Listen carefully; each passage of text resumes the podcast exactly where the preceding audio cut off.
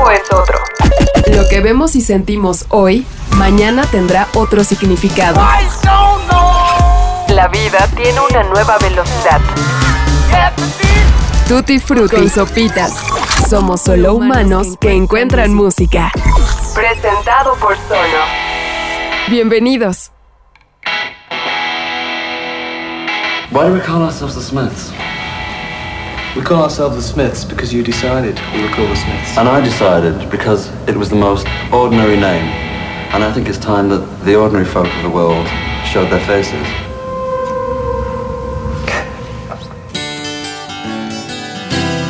Morrissey y yo habíamos emprendido nuestra asociación.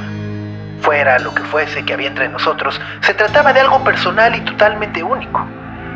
Éramos dos jóvenes que se habían pasado la mayor parte de su juventud convirtiéndose en lo que querían ser. Nos habíamos empeñado ciegamente en hacer lo que hacíamos con una intensidad a la que nadie de nuestro entorno se acercaba. Y reconocimos en el otro el mismo compromiso y una necesidad emocional para seguir nuestros sueños. Why do I hold flowers? I think flowers are very beautiful things, very nice and innocent things. They don't harm anybody, they don't burp, and they don't do anything ugly. So why not? It's better, I think, than waving socks about.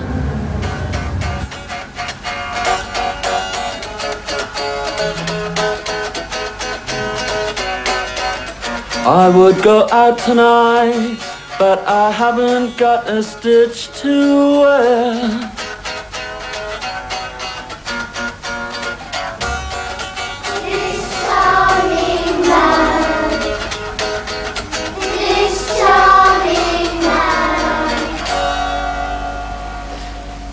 Charming man is about being charming, which so very few people are these days. I think it's nice to instill these, na- these words into people's brains, and uh, who knows, it might rub off on a, a new generation. We don't have to be violent or ugly or arrogant, just be charming. And what a pleasant world that would be. Nuestras personalidades eran diferentes y opuestas en muchos sentidos, pero todo lo que compartíamos creaba un lazo exclusivo. Habíamos elegido vivir inmersos en lo que nos apasionaba, abrazando la cultura pop desde un profundo romanticismo, y cuando nuestros caminos se cruzaron, pensamos que solo podía ser obra del destino. Well, when I was nine, I, was very, I was an obstreperous little bully. And I never liked school, and I never actually liked children, which made life terribly difficult. Lots of the words I write are about school and about the horrible times that I had. And in a strange way, it's like revenge on all those horrible teachers that made life miserable for me. So I think it really should be a lesson to all present day teachers that they really have to treat their pupils with maximum care. Because who knows, in the future, all the pupils of the world could sign to record companies and get their revolting revenge.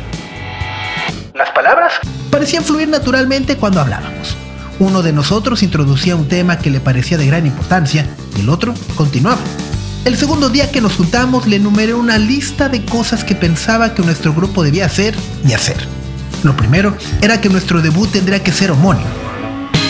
Luego que nuestro primer sencillo habría de tener una galleta azul marino con las letras plateadas y que entre paréntesis, debajo del título, deberían aparecer las palabras Morrissey and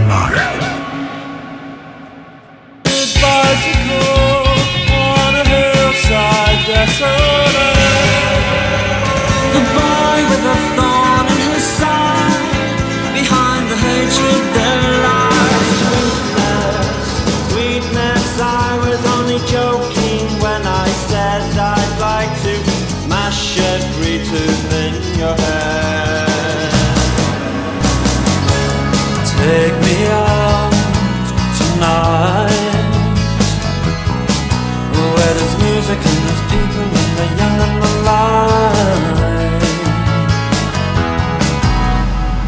Johnny Marr, Set the Boys Free, 2016.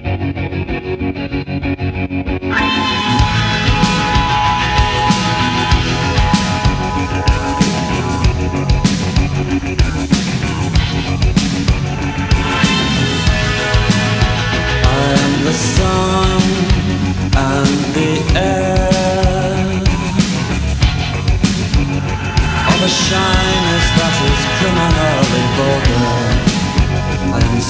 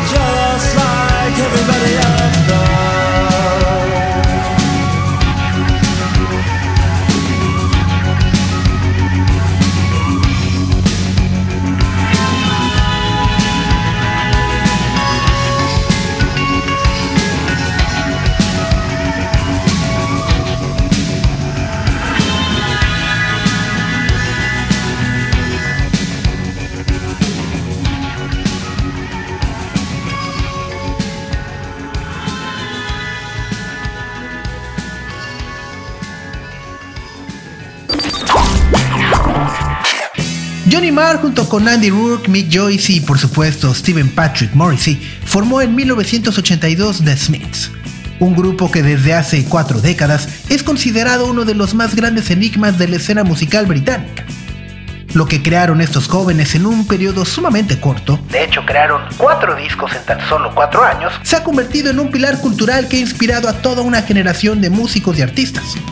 La historia y obra de los Smiths no se puede separar de los múltiples significados que hoy conocemos sobre el rock independiente, de la utilización de las canciones para promover los derechos de los animales y al mismo tiempo aprovechar esos canales para defender la tristeza como un estado de gracia con música inolvidable.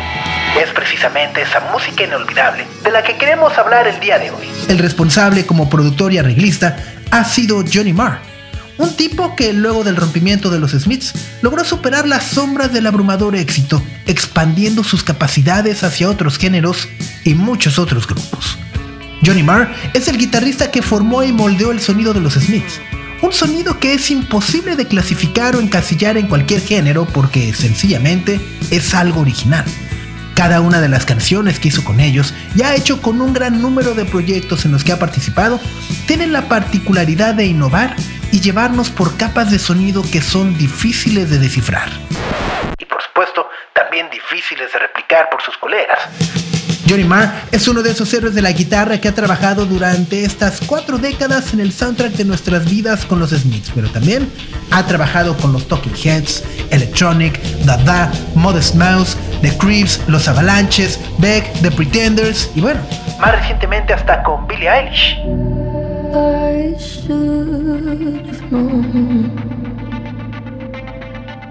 En una época en donde hacer canciones basadas en guitarras es absolutamente una rareza, decidimos acercarnos a Johnny Marr y platicar sobre qué es lo que ha estado haciendo en los últimos años y conocer el origen de sus nuevos proyectos musicales llamados Fever Dreams, una serie de cuatro EPs que ha dado a conocer de forma escalonada y de los cuales ya podemos disfrutar de los dos primeros. Así que, señoras y señores, pónganse cómodos, súbanle a las sonos y sean bienvenidos a esta charla con Johnny Marr en Tutti Frutti. Quiero empezar preguntándote sobre el proceso del nuevo disco. ¿Cómo comenzó y en qué momento decidiste que tendría parte 1, parte 2, etcétera, etcétera? I played my last show like a 2019 and um, September 2019, and then um, the next day uh, after the last show, I knew it was time. I start started writing the new songs for the new record. I kind of that's the way I, I, I work. I was like, okay, last album, this album's over now. I've done all the touring. Now I start writing the new song. It's like coming from a working. It's probably coming from a working class family, you know. So um, I started that, um, and then I started writing. And then as, as soon as I started writing, uh, I, I got this idea for the album Fever Dreams Parts One to Four. The title just came from out of the air, just from nowhere, and I was like, "What's all this? What's this? What parts one to four all about? What what does that mean?" And um, as an artist, then it gave me uh, a puzzle to kind of solve, you know, a puzzle to make sense of. Okay, so because I like, I just liked the sound of Fever Dreams parts one to four. It was just all came together. So the concept came after the title, and um, so then that gave me the opportunity then to uh, release it in in these four song episodes, you know, chapters, um, which I've never done before. So that was a good idea for that's a good reason for doing something I've never done it before, and also even before I'd written all the songs, I, I was like, I want to make it a double album. I've, all the bands I've been in, the and the Smiths and Electronic, never made a double album. So at the start of it, I wanted it to be a double. I wanted it to be called Fever Dreams Parts One to Four, and um, and then I started writing. And then maybe only three weeks into locking myself away and writing them, then the James Bond movie started. Then so I had to take, I had to stop it then to go and work on the James Bond movie, uh, which was maybe a couple of months. Uh, and then I got back after the movie.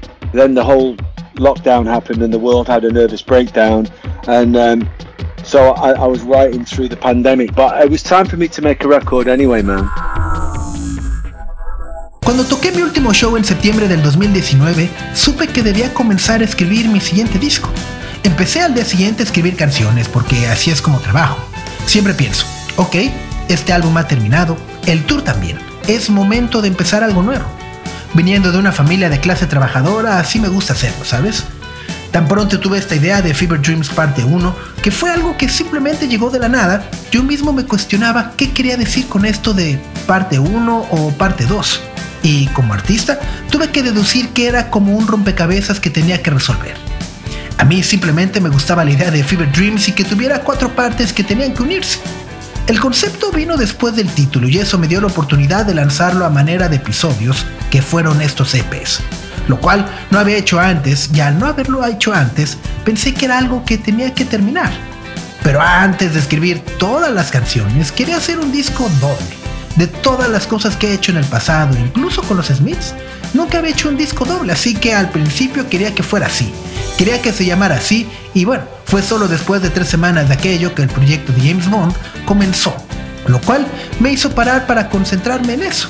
Fueron quizá un par de meses. Regresé después de la película y bueno, llegó todo el asunto del confinamiento, el mundo se volvió loco y yo escribí mucho a lo largo de este periodo de la pandemia. Definitivamente era un momento en el que yo tuve que hacer un nuevo disco. This man said it's gruesome that someone so handsome should care. En 1988, los Talking Heads lanzaron su último álbum titulado Naked. Para el sencillo Nothing But Flowers, David Byrne quería que su letra, la cual narra un mundo postapocalíptico, tuviera un contraste un tanto alegre que pudiera empatarse con el estilo africano que dominaba la percusión. El empleo que la pieza hacía del reggae estuvo incompleto hasta que Steve Lillywhite y el mismo David Byrne le llamaron a Johnny Marr. Lo que sucedió después fue que una guitarra de 12 cuerdas completó la pista con un riff inolvidable que llenó de sentido toda la composición son los Talking Heads con Johnny Marr. Nothing but flowers.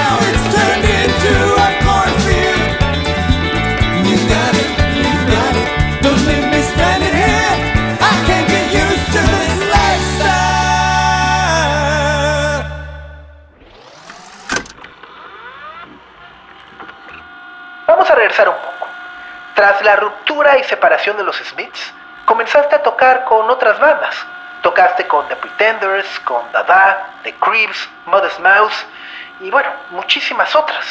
¿Cómo crees que estas colaboraciones te han convertido en un mejor músico y productor? Yeah, that's well, that's a good question, you know, because um, right after the Smiths, I played with the Pretenders. bec- uh, When the Smiths finished, I, I, I had no idea that people were going to call me up. I, I thought I was going to maybe go back home and live with my parents and be poor, you know. But so I, I had no idea.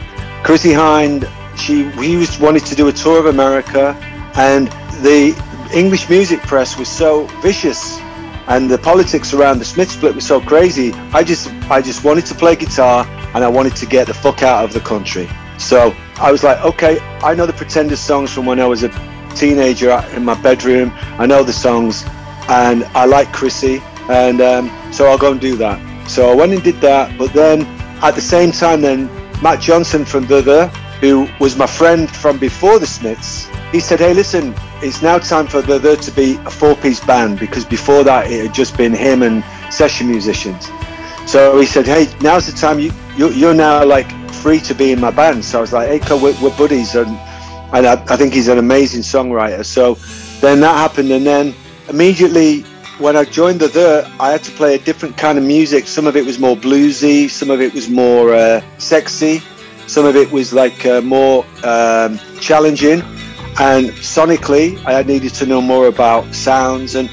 So that took my guitar playing to a different level. Then I could play all the stuff that I played in the Smiths, but I had to learn to play this some some really strange stuff. So my guitar playing went like that, and then I wanted to try working with different musicians and do some interesting stuff, but still make pop music. I got um, working writing with Bernard Sumner from New Order and the Pet Shop Boys, and started playing with those guys. And then working in the studio with Bernard and the Pet Shop Boys taught me all about a different way of writing songs, sequences, and 12-inch mixes. And what you hear in my new album, Fever Dreams, really is a lot of what I learned in the the in electronic. You know, you listen to obviously, obviously, uh, if you've heard it, Spirit, Power, and Soul is very kind of electro. Um, but there are some songs on the album that um, you know are, a little bit in that's what I learned from the there. And then every opportunity, every experience I've had when I wrote, when I, I recorded with Beck, his album Midnight Vultures, that album, that was very, uh, very layered. It had a lot of, uh, very funky and a lot of brass and all of that. I learned from there, and and I think when I played with John Frusciante as well, you know, there yeah. was a, a that was a different thing there. So I think there was some some of that. So I, I picked up stuff along the way, working not only as a guitar player but as a producer. And you know, I, I work, you know, sing, working with Isaac Brock from Modest Mouse, you know, as a lyricist, and oh, everybody, you know, I've been very, very lucky. The people I've worked with have all been really pretty cool. David Byrne, uh, and all, of these things have just become part of your education. I'm very, very blessed, you know. Esa es una muy buena pregunta, porque después de que terminaron los Smiths, yo no tenía idea de que alguien podría llamarme. Creía que tal vez mi destino era regresar a casa de mis padres y ser pobre. Bueno, ya sabes. Chrissy Hine, vocalista de los Pretenders, quería hacer un tour por Estados Unidos. Y entonces la prensa británica estaba muy viciada.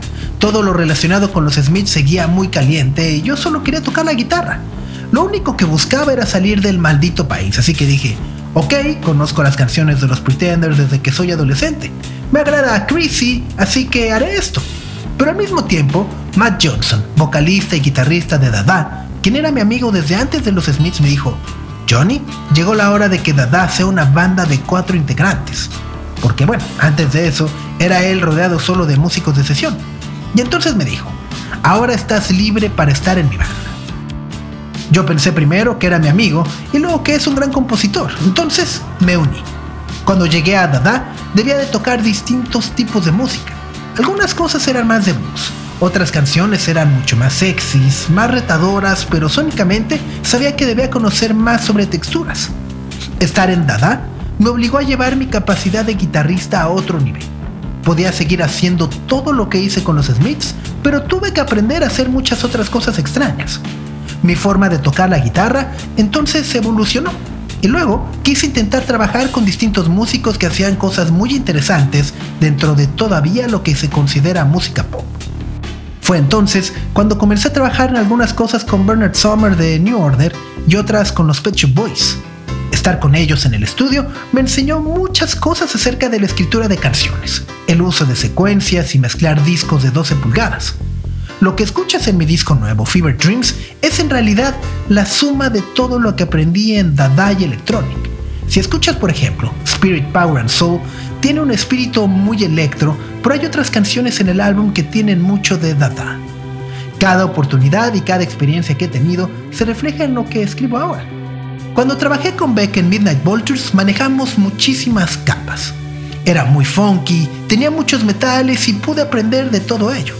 Con John Frusciante, por el contrario, fue una experiencia muy distinta. Elijo muchas cosas en el camino, no solo pensando como guitarrista, sino también como productor. Trabajé con Isaac Brock de Modest Mouse, también como letrista, y en fin, con todos he sido muy afortunado. David Byrne, es decir, todos ellos se convierten en tu educación y bueno, soy una persona muy bendecida. En diciembre del 2020, el dúo australiano The Avalanches lanzó su tercer álbum de estudio.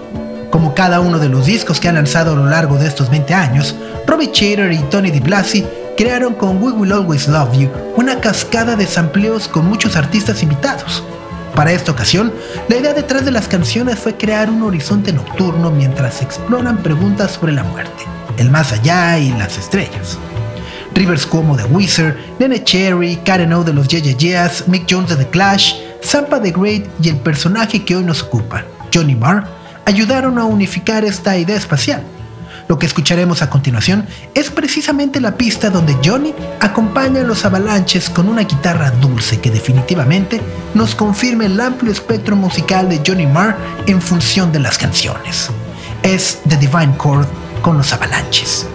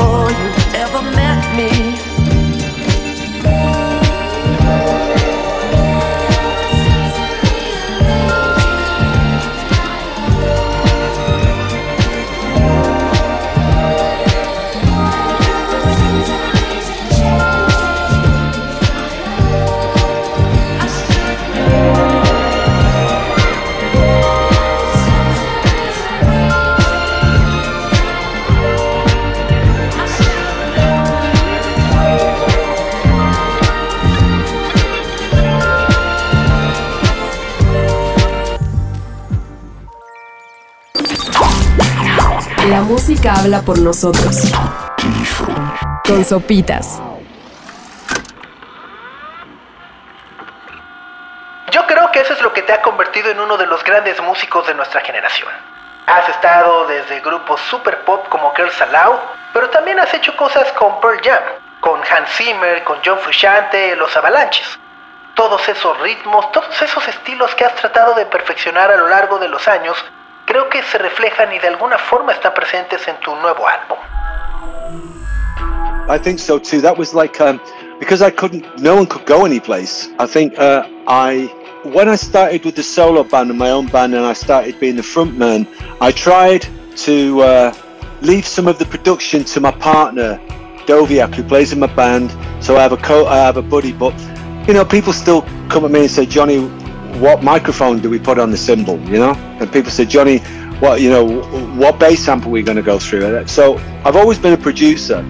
But sometimes I go, listen, man, I, I, I need to finish the lyrics, man. You know, I really. I, but on this record, because I was working in my studio, which is in a, an old factory on the outskirts of Manchester, and I was in there every day. I was in there a lot on my own.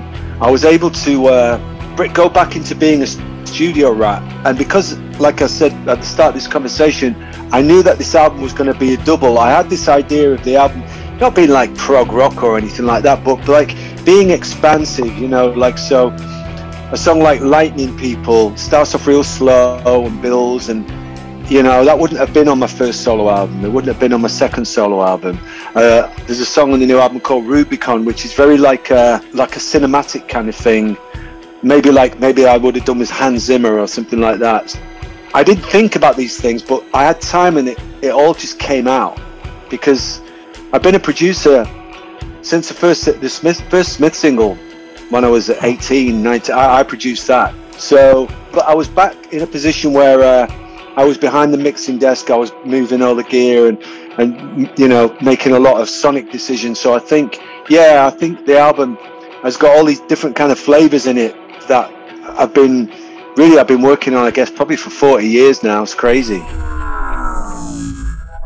Creo que todo ha sucedido porque no podré ir a otro lugar. Cuando comencé con mi propia banda siendo el vocalista, intenté dejar algo de la producción a mi socio y compañero de banda Doviak. Pero aún así, las personas venían a preguntarme, ¿qué micrófono quieres que te ponga? Ya sabes, o qué amplificador debemos usar para el bajo. Siempre he sido productor, pero a veces no puedo, es decir, tengo que terminar también las letras. Debido a que este disco fue trabajado en mi estudio que está en una vieja fábrica en las afueras de Manchester, tuve la posibilidad de estar mucho tiempo solo y volver a ser un nerd con todo el equipo. Como lo dije al principio, sabía que este álbum iba a ser doble y no necesariamente de rock progresivo o algo por el estilo, pero sí muy expansivo. Canciones como Lighting People que comienzan muy lentas y se van desarrollando. Ya sabes, este tipo de cosas no estuvieron ni en mi primer disco ni en el segundo. Hay una canción que se hizo de una forma muy cinemática que podría incluso haber terminado con Hans Zimmer. Pienso en todas estas cosas pero luego no tengo tiempo, así que simplemente dejo que fluya. He sido productor desde el primer sencillo de los Smiths cuando tenía 18 años. Yo produje todo eso, así que regresé al punto de estar detrás de la consola, arreglar todo el equipo y tomar muchas decisiones respecto al sonido. Así que dejé que el álbum tuviera todo tipo de sabores, todos esos sabores con los que he trabajado desde hace casi 40 años. Es una locura.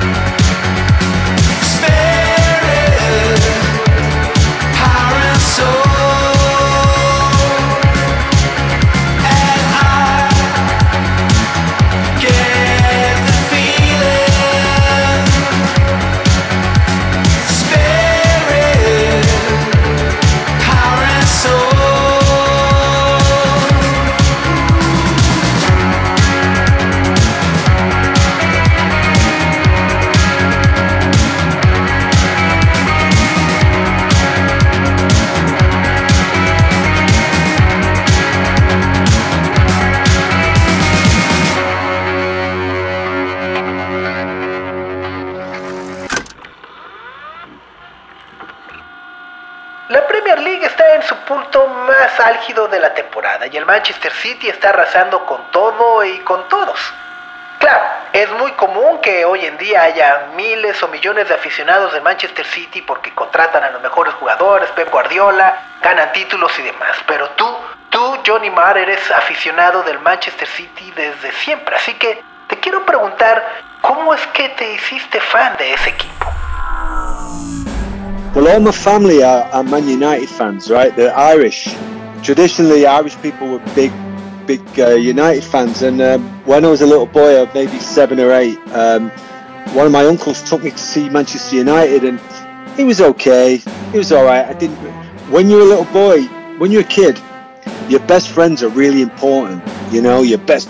Now, my best buddy, he was a really cool kid, and he was a City fan, and so I went to see United once, my first ever game, and then I didn't really like it. But then a few weeks later, my best friend and and me, we went to see Manchester City on our own, no adults, and it was great. I loved it. It was amazing, and uh, I liked. Uh, and City won. And back then, this was in 1973.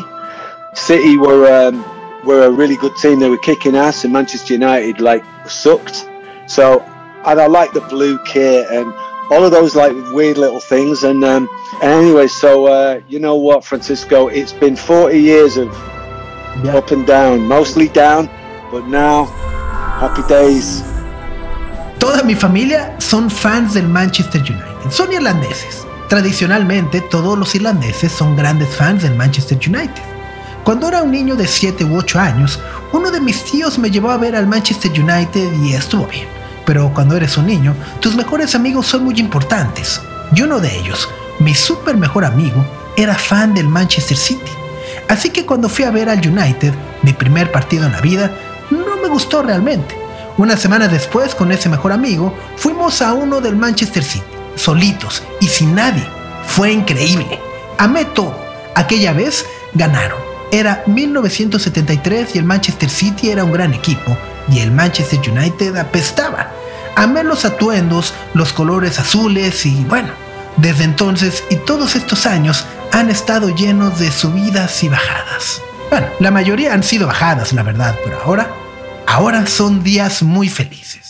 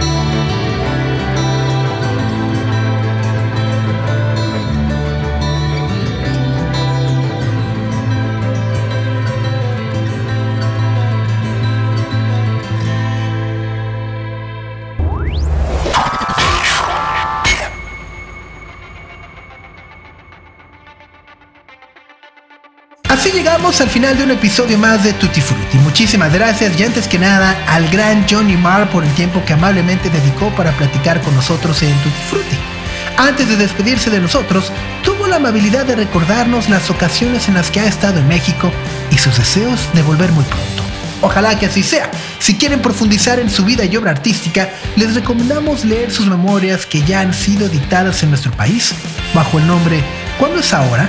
Editadas por Editorial Malpaso. Les recordamos también que semana a semana compartimos un newsletter de forma independiente donde hablamos de todos los temas que nos gustan e inquietan a lo largo de la semana. Más música, cine, televisión, tecnología. Lo único que tienen que hacer es suscribirse desde nuestra cuenta de Instagram en arroba tutifrutipodcast.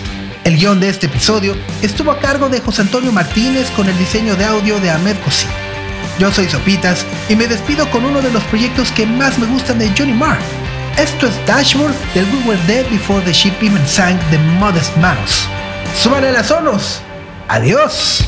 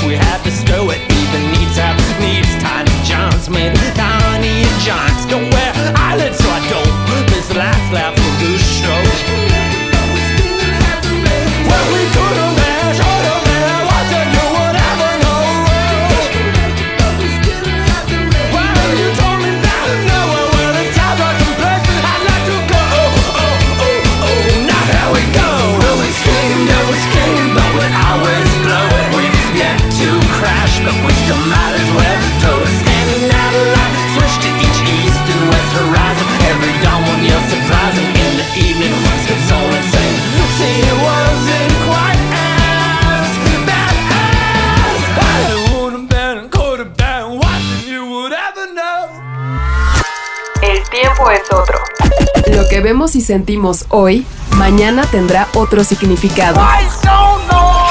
La vida tiene una nueva velocidad. Tutti Frutti con sopitas. Somos solo humanos que encuentran música. Presentado por Sonos.